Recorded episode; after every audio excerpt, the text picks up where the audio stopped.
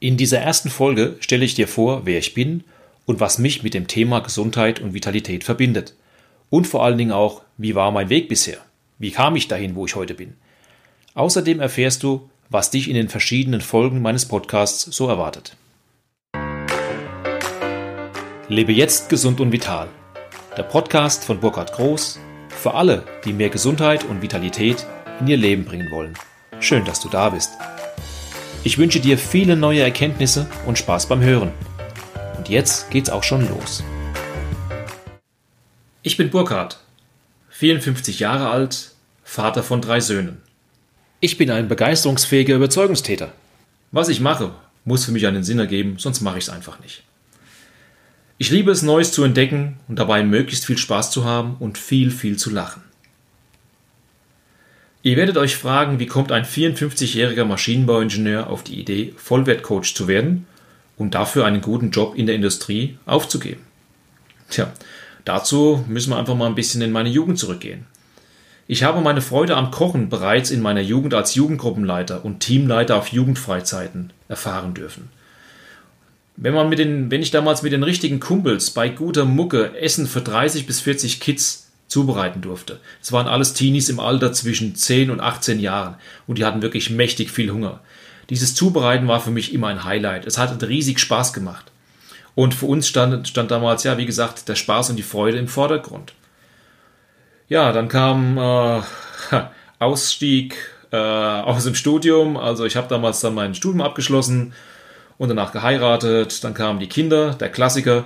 Und mit 40 kam dann meine größte Lebenskrise die Trennung von meiner Familie.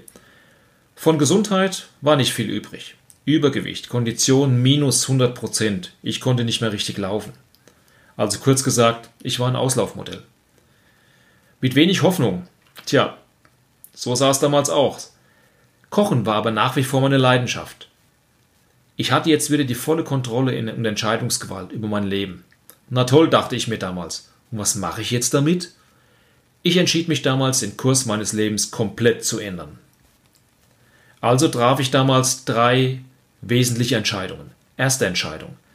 Keinen Zucker mehr im Kaffee und möglichst alle Speisen meiden, in denen Zucker enthalten ist. Da, wo ich es wusste, dass welcher drin ist oder ich es vermutet habe. Zweite große Entscheidung. Back to the Sports. Jeden zweiten Tag joggen, egal was der Wettergott im Angebot hatte. Und die dritte Entscheidung, die wilde Gedankenflut in meinem Kopf in den Griff kriegen. Ich wollte endlich wieder schlafen, also begann ich mit Autogame-Training und Meditation. Der Muskel der Gewohnheit, der hat sich damals ganz schön gegen diese Veränderung gewehrt, das könnt ihr glauben. Ich habe immer fest daran geglaubt, dass ich es hinbekomme, und ich habe es hinbekommen. Und eins noch, das habe ich mir ebenfalls enthalten. Äh, enthalten, erhalten, Quatsch. Äh, den Glauben an das Gute, den Glauben an das Positive. Und auch das hat sich in den ganzen Jahren immer wieder bewährt. Aus Joggen wurde dann Mountainbiken, aus Zucker weglassen wurde die Ausbildung zum Gesundheitsberater, aus Meditation und Entspannung wurde die Ausbildung zum NLP-Coach.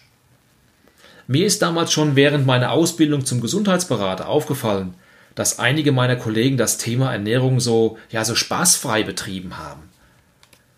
Dort wurde aus der gesunden Ernährung ein sehr dogmatisches Verhalten abgeleitet, in dem es ganz klare Grenzen zwischen Gut und Böse gibt.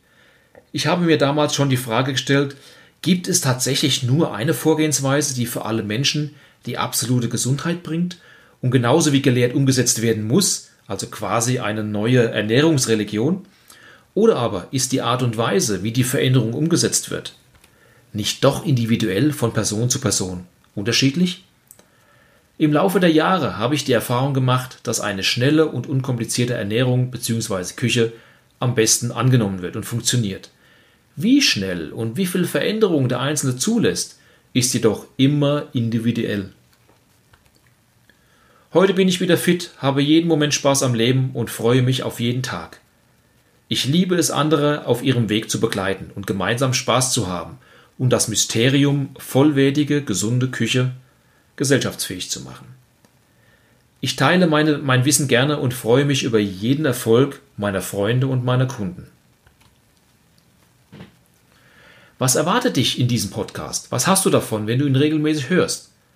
Du erfährst, was gesund ist und was nicht und auch welche Lebensmittel ich dir empfehle zu essen und welche nicht.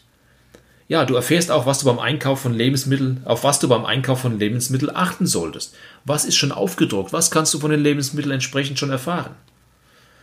Dann kommen wir zum Thema Stress. Ja, wie du stressfrei mit Ernährung umgehen kannst, so dass es sogar Spaß macht, die ganze Geschichte. Vielleicht ungewohnt, aber es geht. Ja, und letzten, letzten Endes, dass du mit der gesunden Ernährung einfach wieder fit wirst. Ja, und dann kommt es noch zu deiner persönlichen Einstellung, dein Mindset. Ja, und wie deine Gedanken mit Gesundheit und Zufriedenheit zu tun haben und was du tun kannst, dass deine Gedanken dir helfen, mehr Energie zu haben und zufriedener zu sein. Darüber hinaus gibt es noch konkrete Tipps und Tricks für schnelle und leckere Gerichte und deren Zubereitung. Ja, dann kriegst du von mir auch noch meine Erfahrungsberichte mit verschiedenen Küchengeräten. Ich bin Ingenieur und ich liebe einfach gute Technik und das gleiche ist natürlich auch in der Küche. Ich brauche gutes Werkzeug und da gibt es am Markt sehr, sehr viel, sehr, sehr viel Gutes. Ich stelle dir gern das vor, mit dem ich gerne arbeite. Ja, und jetzt wünsche ich dir viel Spaß beim Hören der Podcast-Episoden. Wenn du Fragen, Anregungen oder auch Themen hast, über die du gerne mehr wissen möchtest, dann freue ich mich auf deine Rückmeldung. Schreib mir einfach eine Mail oder ein äh, äh, WhatsApp oder Facebook Messenger. Ich werde dir entsprechend die Antwort dann möglichst schnell zurückschicken.